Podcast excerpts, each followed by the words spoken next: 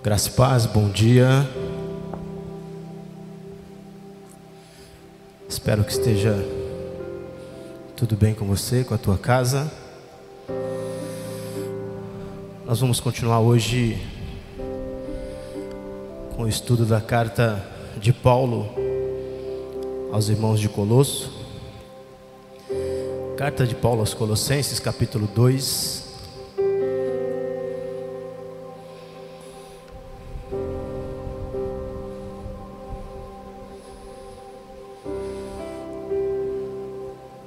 Para você que não esteve aqui no domingo passado, nós iniciamos o estudo dessa carta. O Felipinho esteve aqui ministrando. Eu quero só rapidamente relembrar algumas coisas daquilo que, que ele trouxe para nós naquela manhã.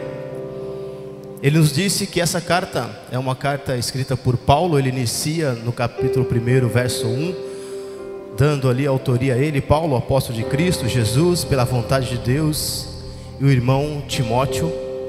Paulo, ele escreve essa carta por volta do ano 62, 64, está preso em Roma e ainda que não estivesse presente fisicamente com os irmãos de Colosso, havia uma preocupação no coração de Paulo quanto à informação que ele recebeu do que estava acontecendo naquela região, através do homem chamado Epáfras, que, segundo alguns estudiosos, entende-se que é o fundador daquela igreja. Paulo, ele tem uma preocupação de alertar os irmãos daquela região quanto aos rumores de que estava sendo ensinado por falsos mestres, por homens tomados pela filosofia humana. Então Paulo ele tem essa preocupação de escrever essa carta. Ele foi motivado porque havia muita muito ensinamento errado para aquela igreja. Eu gostaria que você deixasse a Bíblia aberta, nós vamos ler, tentar ler todos os versículos. E conforme nós fomos lendo esse versículo, eu gostaria que você olhasse para dentro de si.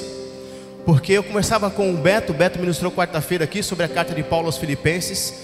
E você ler essas cartas, irmãos, e não fazer uma análise, uma, uma reflexão,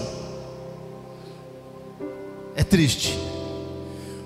Porque para nós, essa carta é mais atual do que o jornal que vai sair amanhã, do que as notícias que nós vamos receber amanhã, seja através de redes sociais ou qualquer coisa que seja. Essa carta é mais atual do que qualquer, qualquer outro meio de comunicação que venha a surgir amanhã. Não estou dizendo nem hoje. Então Paulo ele tem uma preocupação. Paulo ele escreve aos Colossenses depois de ser informado sobre a situação espiritual daquela igreja através de Epáfras, um Colossenses fundador e dirigente desta igreja numa época em que outros mestres tentavam combinar elementos do paganismo e da filosofia secular com as doutrinas cristãs, introduzindo a um relativismo religioso, visto que essas filosofias traziam em seus bojos uma visão humanista.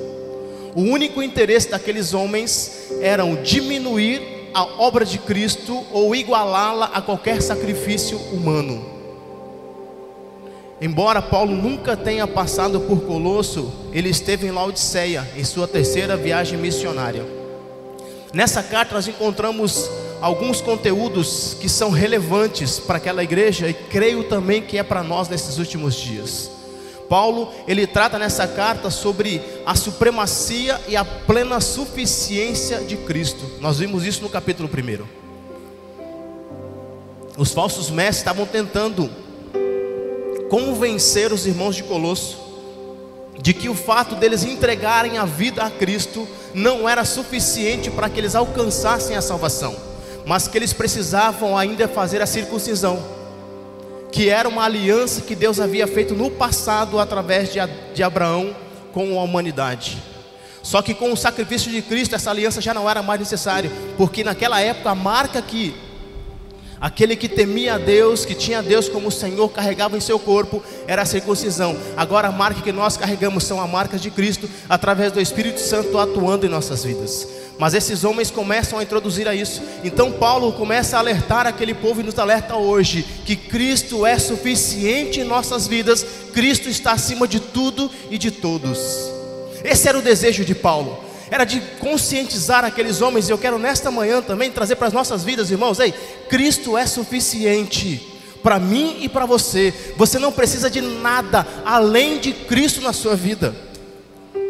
Cristo está acima de tudo e de todos. Essa era a preocupação de Paulo com aquela igreja. Ei, irmãos, não caiam nessa conversa de que vocês precisam novamente fazer a circuncisão.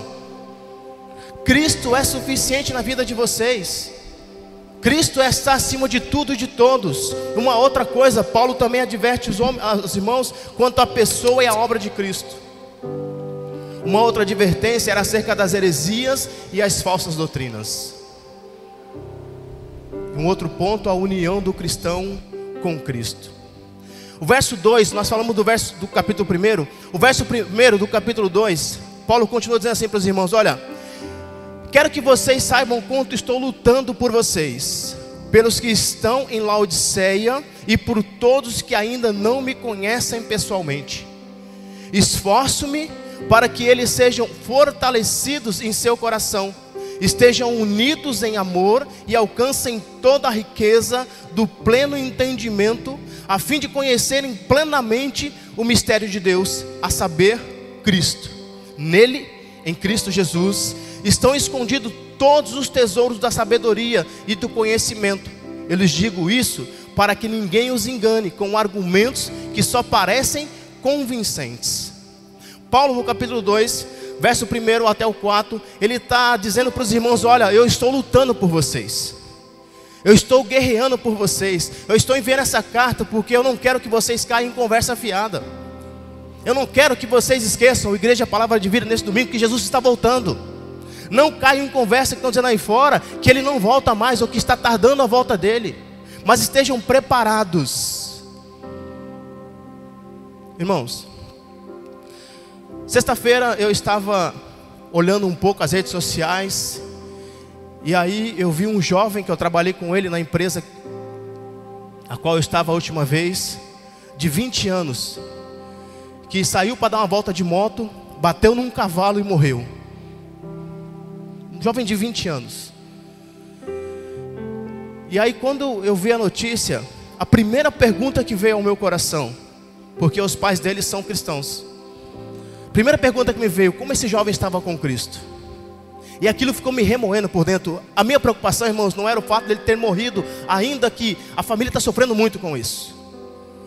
Mas o que mais me chamou a atenção, a pergunta que veio ao meu coração: como ele estava com Cristo? Passa-se 10 minutos, a minha esposa recebe uma mensagem. Há 20 dias ele havia se reconciliado com Cristo.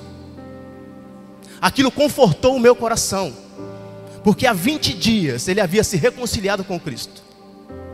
Então, irmãos, partir dessa vida não deve ser a nossa maior preocupação, mas sim como nós estamos com Cristo. E Paulo ele está aqui guerreando, Paulo está lutando.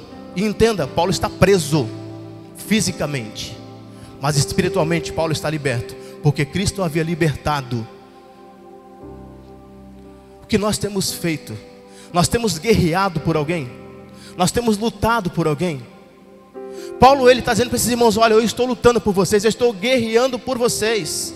Esforço-me para que eles sejam fortalecidos em seu coração, estejam unidos em amor e alcancem toda a riqueza do pleno entendimento, a fim de conhecerem plenamente o mistério de Deus, a saber, Cristo. Os mistérios de Deus, eles estão revelados através de Cristo. Nós podemos ter, irmãos, toda a informação que nós tivermos. Podemos ter todo o conhecimento humano que nós tivermos, mas se nós não estivermos em Cristo, nós não teremos sabedoria que só Deus pode dar ao homem. É o que Paulo está dizendo para aquela igreja. Ei, vocês querem sabedoria? Porque aqueles homens estavam tentando introduzir com a filosofia humana na igreja de Colosso a necessidade de buscarem o conhecimento humano, porque só através do conhecimento humano é que eles seriam capazes de experimentar o que Deus tinha para a vida deles. E Paulo está dizendo: olha, isso é mentira. O único que pode nos fornecer conhecimento sabedoria está em Cristo Jesus. A plenitude daquilo que nós precisamos está em Cristo Jesus.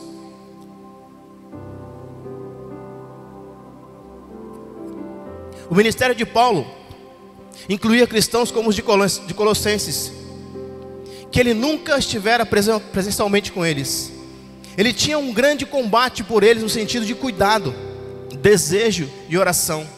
Paulo orava constantemente por aqueles homens, por aquele povo. Paulo tinha uma preocupação tamanha em seu coração que a sua oração era constante para que Deus os fortalecesse e não os deixasse cair em conversa alheia não os deixasse ser levados, irmãos, por qualquer vento de doutrina, qualquer tipo de ensinamento que não estivesse à base Jesus Cristo. Qualquer ensinamento, irmãos, que não tenha como base Jesus Cristo, é puramente humano. A preocupação de Paulo era essa. Então ele se esforçava, ele combatia no sentido de cuidar, o desejo e a oração. Sua preocupação era que ninguém os enganasse. E ele estava regozijando, se alegrando na firmeza que até então eles mantiveram em Cristo Jesus. Paulo, quando olhamos para ele com esse cuidado pela igreja, vemos nele um modelo e uma preocupação de um pastor que está cuidando daquilo que Deus confiou em suas mãos. Laodiceia era uma cidade irmã de Colosso, a qual ficava a quase 18 quilômetros de distância. As duas igrejas deveriam compartilhar as cartas que receberam de Paulo. Era uma instrução de Paulo. Que Colossenses, ao receber aquela carta, ele compartilhasse com Laodiceia. 18 quilômetros de distância. Alguém teria que ficar encarregado com a missão de sair de Colossenses e levar para Laodiceia essa informação agora que Paulo trazia a respeito dos ensinamentos errados que estavam sendo introduzidos dentro daquela igreja. Embora Paulo nunca tivesse conhecido pessoalmente a maioria dos cristãos de Colossenses, ele expressava o seu anseio por eles. Esse era um elemento normal das antigas cartas de amizade.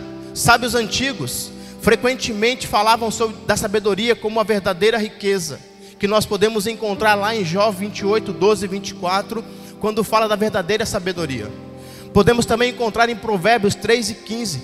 Os escritores às vezes também falavam de tesouros escondidos, um sonho Embora falsos mestres em Colossos falassem em instruir pessoas em um conhecimento superior, Paulo diz aos seus leitores que eles podem entender o mistério de Cristo, o mistério de Deus através de Cristo Jesus. Eles não precisam se apegar à filosofia humana, mas que verdadeiramente se eles quisessem entender o mistério de Deus, eles deveriam se entregar a Cristo.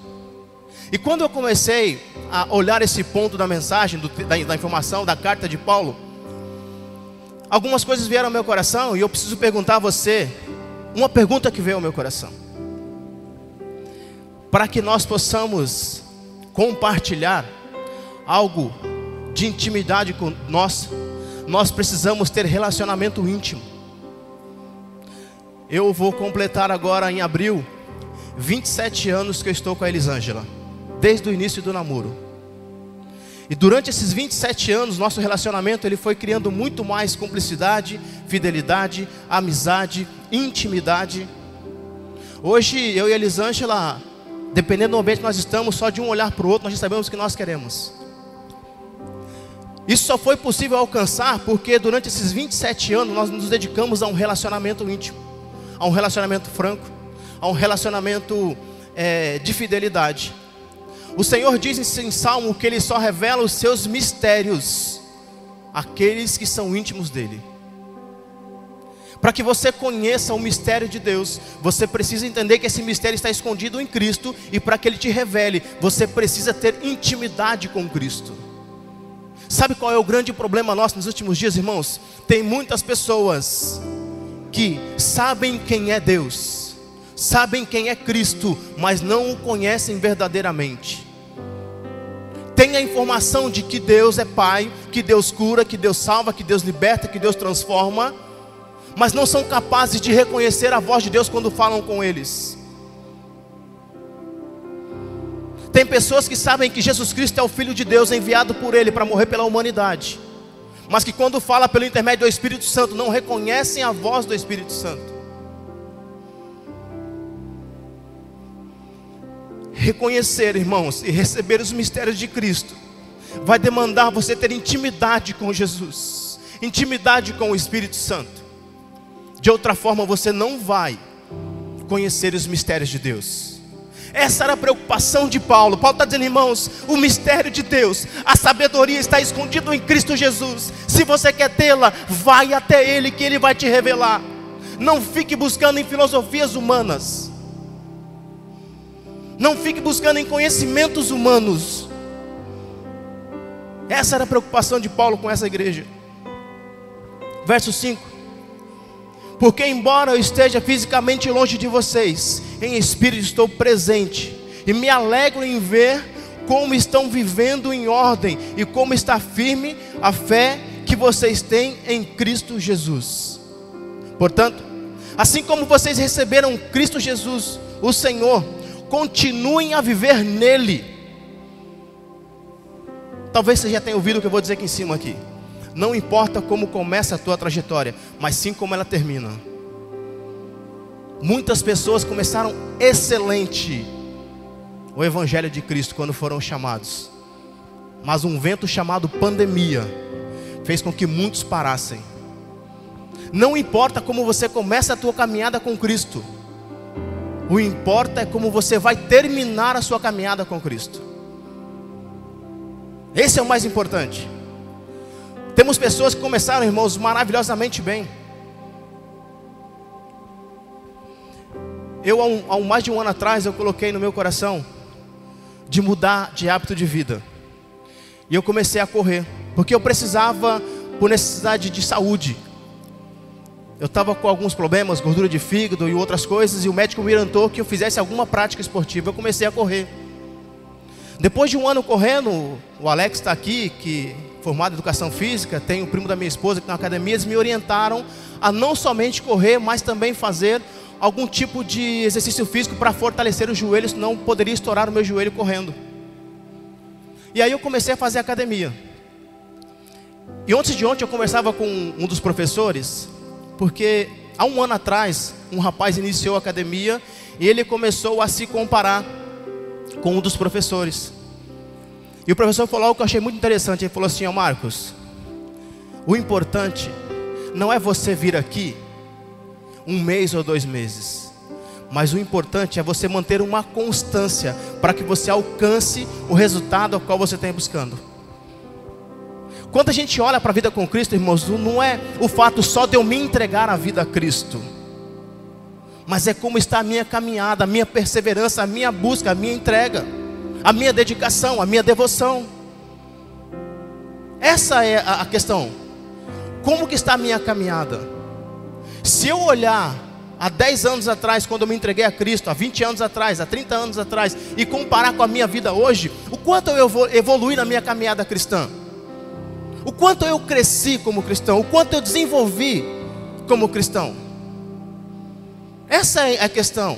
O que Paulo está dizendo para os irmãos aqui, ó, portanto, assim como vocês receberam Cristo, o Senhor, continue a viver nele, enraizados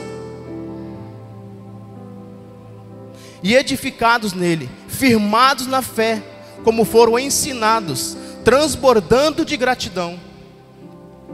Fé e gratidão. Firmados na fé.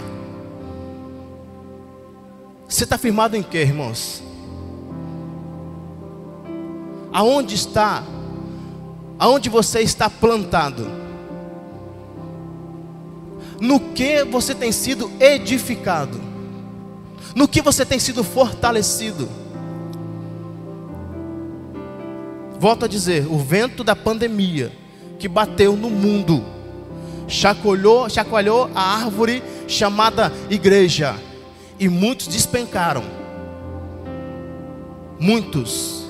Irmãos, é muito triste andar pela rua aí e ver pessoas que ministravam, que louvavam, que tocavam, que atuavam e que estão hoje aí pela rua vivendo aquilo que Deus não tem para a vida deles. Paulo está preocupado com essa igreja, dizendo: olha, continuem em Cristo, firmados nele enraizados, edificados, e que a sua fé esteja firme em Cristo Jesus. e não em placa de igreja, e não em pastor de igreja, e não em irmão de igreja, e não em governador. Não, não, esteja firmado em Cristo. O pastor iniciou aqui dizendo que ele não sabe qual é o momento que nós estamos vivendo, mas que ele tem a certeza de que Deus está conosco. O meu devocional hoje pela manhã diz o seguinte: olha, não olhe para o que está acontecendo, mas olhe para quem você está se tornando em Cristo Jesus. Essa pandemia, irmãos, ela tem te melhorado como cristão? Ela tem agregado alguma coisa na tua vida? Ela tem te ensinado alguma coisa? Por exemplo, que Deus está no controle de todas as coisas? De que essa pandemia não pegou nosso Deus de surpresa? Então não foque só no que está acontecendo, mas em quem você está se tornando em Cristo Jesus. Paulo, em uma de suas cartas, ele orienta o seguinte: ó, aquele que roubava não rouba mais, ou seja, muda de vida. Aquele que mentia não minta mais, ou seja, muda de vida. Está vendo uma mudança de vida em nós? Está vendo algo em nós de que forma que a nossa vida comece ou glorifique o nome do Senhor? Essa é a preocupação de Paulo com essa igreja. É, estejam firmados em Cristo Jesus, não em filosofias humanas. Tenham cuidado para que ninguém os escravize a filosofias vãs e enganosas.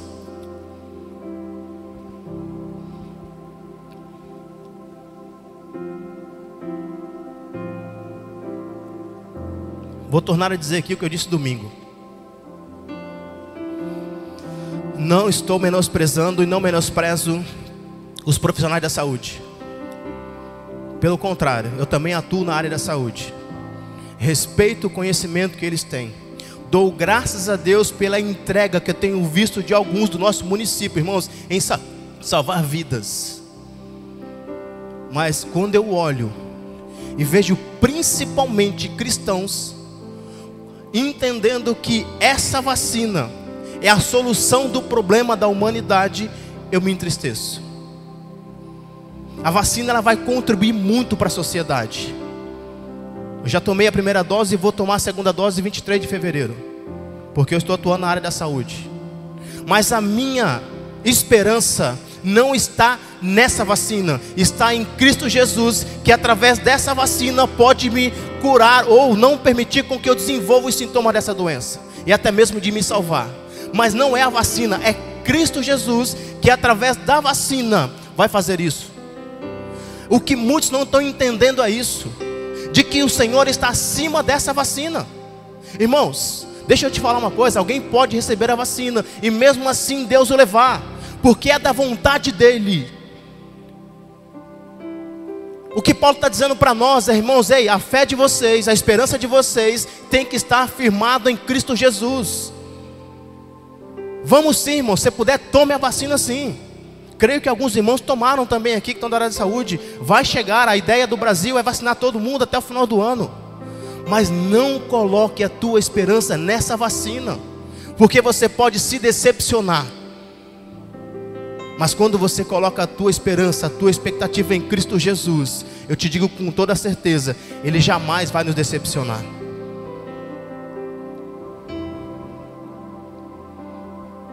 Tenham cuidado para que ninguém os escravize a filosofias vãs e enganosas, que se fundamentam nas tradições humanas e nos princípios elementares deste mundo, e não em Cristo.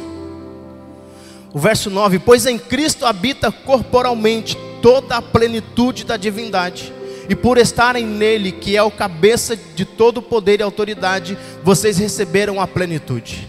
Paulo, com esse verso 9 aqui, ele está quebrando algo que os filósofos, os falsos mestres estão tentando dizer para aquela igreja: ei, jamais um Deus habitaria em um corpo, jamais um Deus verdadeiro iria se permitir habitar em um corpo, porque o corpo é mau. Então Paulo agora está dizendo para os irmãos e combatendo essa mentira: ei, Cristo Jesus, ele se fez sim como homem Cristo Jesus se encarnou para que ele pudesse cumprir o propósito ao qual Deus havia preparado desde a fundação dos séculos. Paulo tem essa preocupação de falar com os irmãos sobre isso. Paulo ele continua no verso 11 dizendo: Nele também vocês foram circuncidados, não com a circuncisão feita por mãos humanas, mas com a circuncisão feita por Cristo, que é o despojar do corpo da carne. A nossa marca agora, irmãos, como cristãos, é produzir o fruto do Espírito. Vamos dar uma lida rápida lá em Gálatas 5.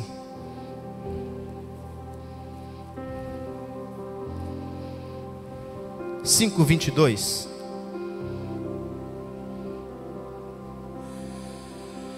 Eu quando eu li esse, esse verso, eu refleti em algo assim.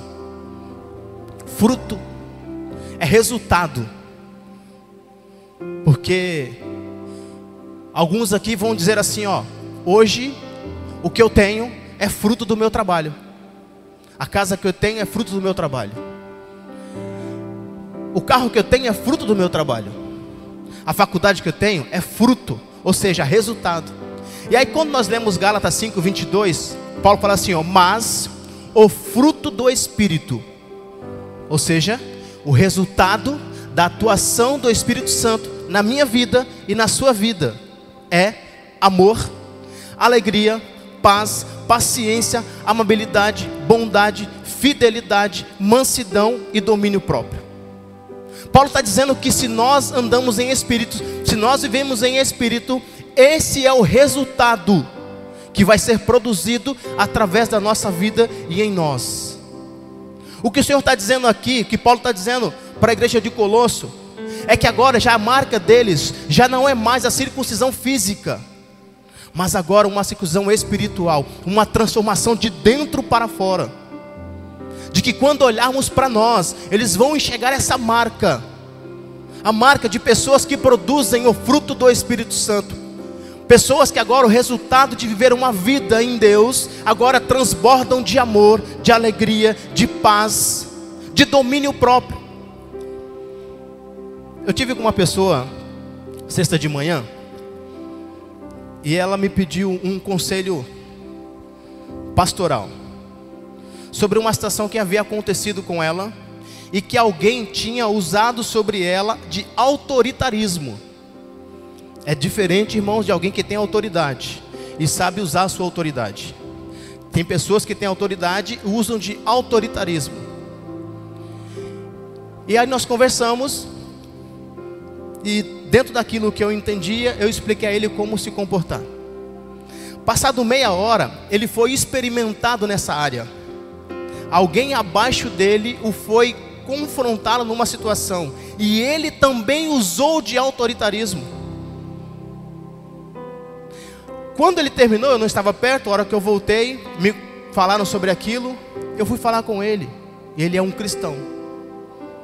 E eu disse a ele: Olha, você trouxe além de um mau testemunho. Lembra a nossa conversa há meia hora, uma hora atrás? Quando você veio me falar que alguém usou de você com autoritarismo e você não gostou? Você fez a mesma coisa agora.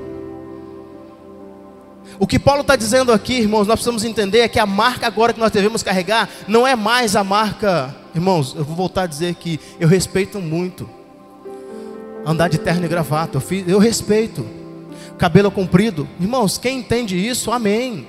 Nós respeitamos. Mas não é isso que vai evidenciar a minha vida de cristão. Não é isso.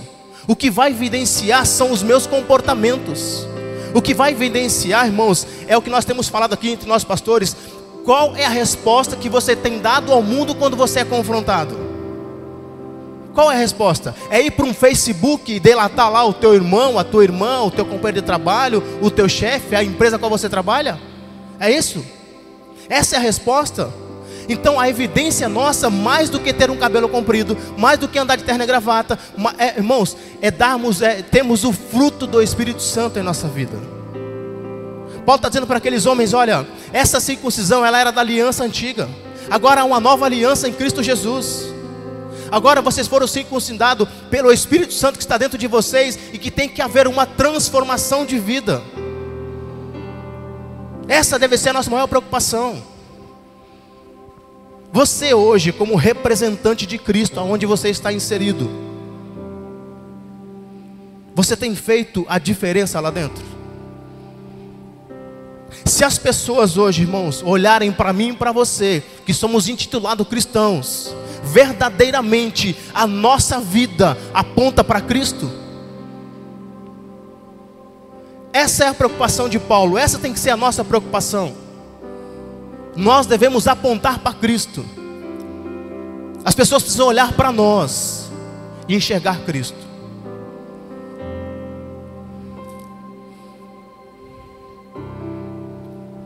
Verso 12: Isso aconteceu quando vocês foram sepultados com Ele no batismo, e com Ele foram ressuscitados mediante a fé no poder de Deus que ressuscitou dentre os mortos. Olha o verso 13, irmãos, até o 15. Quando vocês estavam mortos em pecados e na incircuncisão da sua carne, Deus os vivificou com Cristo. Nós estávamos mortos, espiritualmente falando. Deus vem através de Cristo Jesus e nos ressuscita, nos dando uma nova oportunidade. O que nós temos feito com essa oportunidade?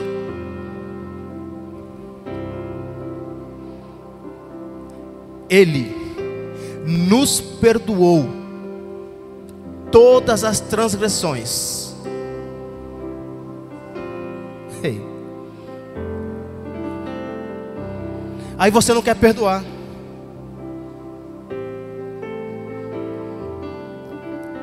Perdão não é sentimento somente. Perdão é decisão.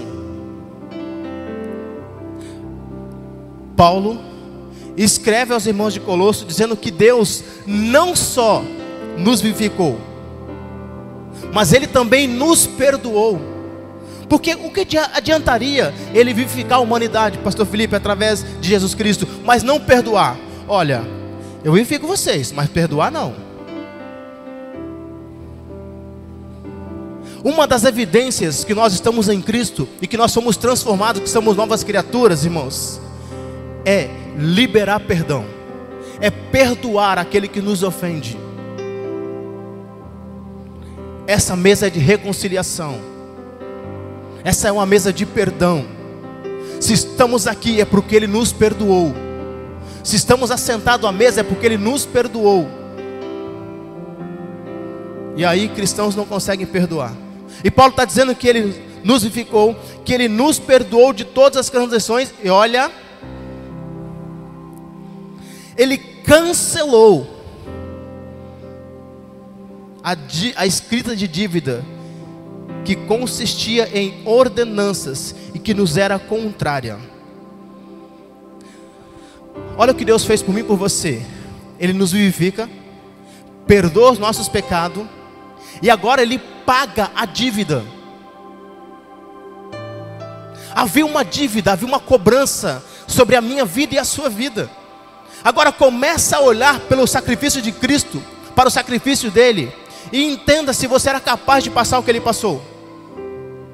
Será que não é motivo suficiente para que eu e você o adoremos, o amemos e nos entregamos a Ele e vivemos conforme Ele quer? Porque havia uma dívida contra nós. Você era capaz, irmão, de suportar tudo que ele suportou?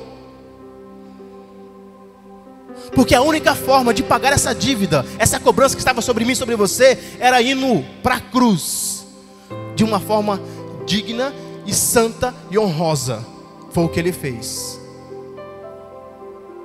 Havia uma dívida contra nós, uma dívida de que eu e você não poderíamos pagar. Paulo está dizendo para esses irmãos de Colosso: olha só, Deus não só os vivificou, Deus também os perdoou. E agora, Ele cancela a dívida. Pensa, irmãos, hoje a nossa condição financeira, e de repente você entender que tem aí, eu estou parafraseando, tá, irmãos? Pelo amor de Deus, não, isso não tem preço, não tem preço, tá? Não tem preço. Mas pensa você hoje com uma dívida de 100 bilhões aí. E você coçando a cabeça porque tem que pagar amanhã e não tem condições. De repente alguém vem com informação para você: olha, Anderson, não te preocupe mais. Sabe a dívida que tinha contra você? Um homem chamado Jesus, Pastor Alex. Ele foi lá e pagou tudo. Você não deve mais nada. Está zerada a tua dívida. É isso que Paulo está dizendo para nós.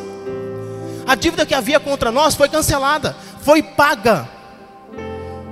O Senhor pagou porque nós não teríamos condições de pagar. E aí ele fala assim, ó. E ele a removeu. Tinha uma nota promissória.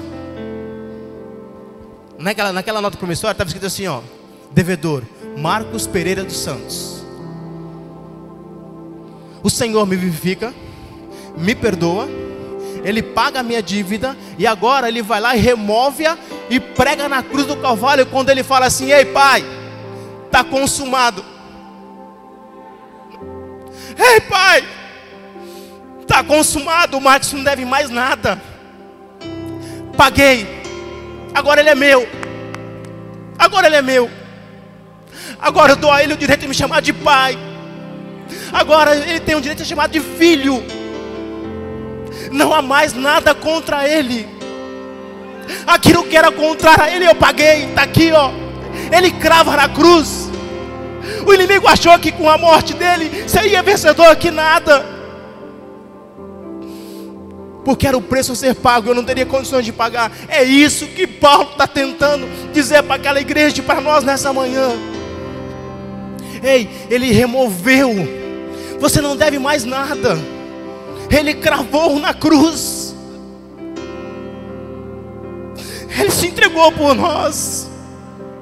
Paulo está dizendo para aquela igreja: Ei, esse sacrifício é suficiente. Não volte mais a crer em filosofias humanas. Não caiam mais em conto de fadas. Não acreditem mais em história contada por homens, porque aquilo que era necessário, Ele fez na cruz do Calvário por mim e por você. Igreja, palavra de vida. Entenda uma coisa: Cristo é suficiente na nossa vida. Ele removeu, pregando na cruz, e tendo despojado todos os poderes e autoridades fez dele um espetáculo público, triunfando sobre eles na cruz do Calvário. O inimigo achava que era alguém, mas ele, quando fala, Pai, está consumado. Ali foi a derrota final do inimigo. Deixa eu te falar uma coisa. Deus ele não fica lutando com o inimigo. Deus não perde tempo com essas coisas, querido. Sabe por quê? Cristo já o derrotou na cruz do Calvário. Ele já é um derrotado. O que nós precisamos entender é que o nosso Deus é vitorioso e ponto final. E o Senhor fez isso quando triunfou sobre eles na cruz. Portanto, olha o que Paulo está dizendo. Portanto, depois de tudo isso que Cristo fez por mim e por você, não permitam que ninguém os julgue pelo que vocês comem ou bebem, ou com relação à festividade religiosa, ou celebrações das luas novas ou dos dias de sábado. Paulo está dizendo o seguinte: olha, aquilo que era sombra do passado, que apontava para Cristo, foi removido. Então não permita que ninguém diga para você mais, irmãos, que isso ou aquilo é necessário para que você alcance as promessas de Deus. Todas elas estão em Cristo Jesus. Qualquer sacrifício que eu e você venhamos fazer, a não ser reconhecer o sacrifício de Cristo, a não ser permitir com que Ele seja Senhor de nossas vidas, a não ser que nós sejamos, sejamos guiados pelo Espírito Santo, qualquer outra coisa que venhamos a fazer é inútil, não serve para nada o que nós precisamos entender nessa manhã: Cristo é suficiente em nossas vidas. O que eu e você precisamos é reconhecer o sacrifício dele na cruz do Calvário. É nos entregarmos a Ele e reconhecermos como o Senhor e Salvador de nossas vidas. É permitirmos sermos guiados pelo Espírito Santo. para que nós venhamos alcançar não somente a promessa futura que Deus tem para nós, de um dia estarmos nas mansões celestiais, mas também alcançar as promessas que Deus tem para cumprir sobre as nossas vidas, aqui nessa terra, enquanto nós estivermos aqui. Porque há promessas que Deus deseja cumprir sobre a minha vida e a sua vida aqui na terra, mas essas promessas estão condicionadas a uma vida de obediência. Talvez em algum momento da tua vida você tenha se perguntado o porquê eu não alcancei essa ou aquela promessa que Deus fez a mim. É porque você ainda não entrou no trilho que Deus traçou para a minha vida e para a sua vida. Eu estava com um empresário, há uns dois anos atrás, um pouco mais, e ele se perguntava por que, que algumas promessas que Deus havia feito para a vida dele para a empresa dele não estava se cumprindo. E naquele dia estava um pastor conosco, e esse pastor, na hora, ele falou assim: Olha, irmão, eu preciso te revelar o que Deus disse para mim agora aqui. Ele falou o que foi. Ele falou assim: Olha, Deus me mostra que Ele trilhou um caminho para você e para sua empresa e que Ele, Deus, está andando nesse caminho, porém você está à beira do caminho. As promessas só vão se cumprir sobre você e sobre a tua empresa quando você estiver no caminho. Não adianta estar à beira do caminho. Não adianta fazer como Pedro fez quando Cristo estava sendo levado para ser julgado e ele ficava às espreitas só olhando o que ia acontecer com Cristo. É preciso andar no caminho que é chamado Cristo Jesus. Muitos de nós estamos andando à beira do caminho. Sabe quem são esses? Os religiosos. Que entendem, pastor? Se não tomar ceia hoje, ah meu Deus, eu vou para o inferno. Que entendem que se não vier num culto e o pastor não vê, o líder não vê, ah, está em pecado. Vou falar sem medo de errar. Tem gente aqui hoje de manhã que não fez nenhum devocional ainda. Que nem pegou na Bíblia. Levantou, era 9h20, escovou o dente rápido, nem banho tomou, correu, veio para o culto. E aí quer alcançar as promessas de Deus. Tem pessoas, irmãos, que quando não conseguem, naquele determinado horário, fazer uma leitura. Eu conversava com o Juninho ontem, o irmão do Piero. Nós falávamos sobre ele está com o propósito de ler a Bíblia em 90 dias. É um desafio muito grande. Ele está correndo atrás disso. Mas nós falávamos sobre a importância de ler e entender e compreender o que está sendo lido. Porque ler por ler, irmãos, não adianta. Não adianta você pegar a Bíblia de manhã, ir lá para bater a sua meta ou, ou cumprir o seu, a sua agenda e pegar e abrir no Salmo primeiro e só ler. Não adianta. Não adianta. Então nós precisamos entender isso, que a nossa vida ela tem que ser uma vida voltada para Cristo. Verso 18: Não permita que ninguém que tenha prazer numa falsa humildade e na adoração de anjos impeça de alcançar o prêmio.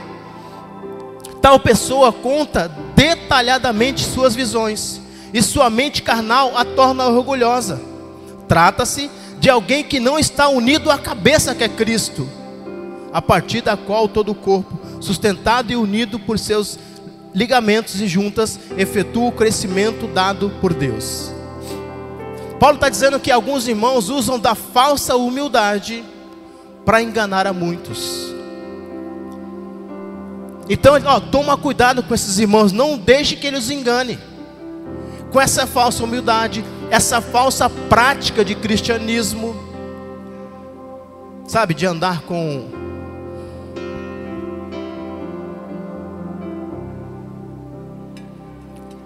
com a Bíblia debaixo do braço? De andar todo formalmente para dizer que é, mas a sua essência não é?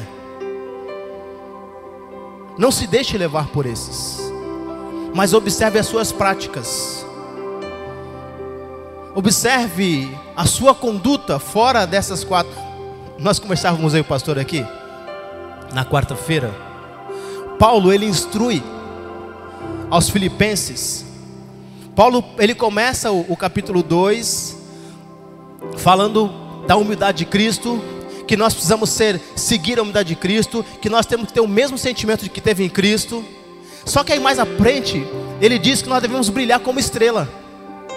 Aí o pastor falou assim: ó, tá vendo aqui, ó? Ele começa a exortar a igreja, dizendo que nós temos que ter. Só que agora aqui ele traz um incentivo para a igreja. Mas quando nós formos ver aonde ele pediu para brilhar, aonde ele pediu para tornar-se estrela, aí é desafiador. Paulo fala assim, ó, que vocês brilhem como estrela no mundo depravado e corrompido. O verdadeiro cristão, irmãos, ele não se abstém, ele não se abstém, ele não se preocupa em brilhar aqui dentro, melhor dizendo.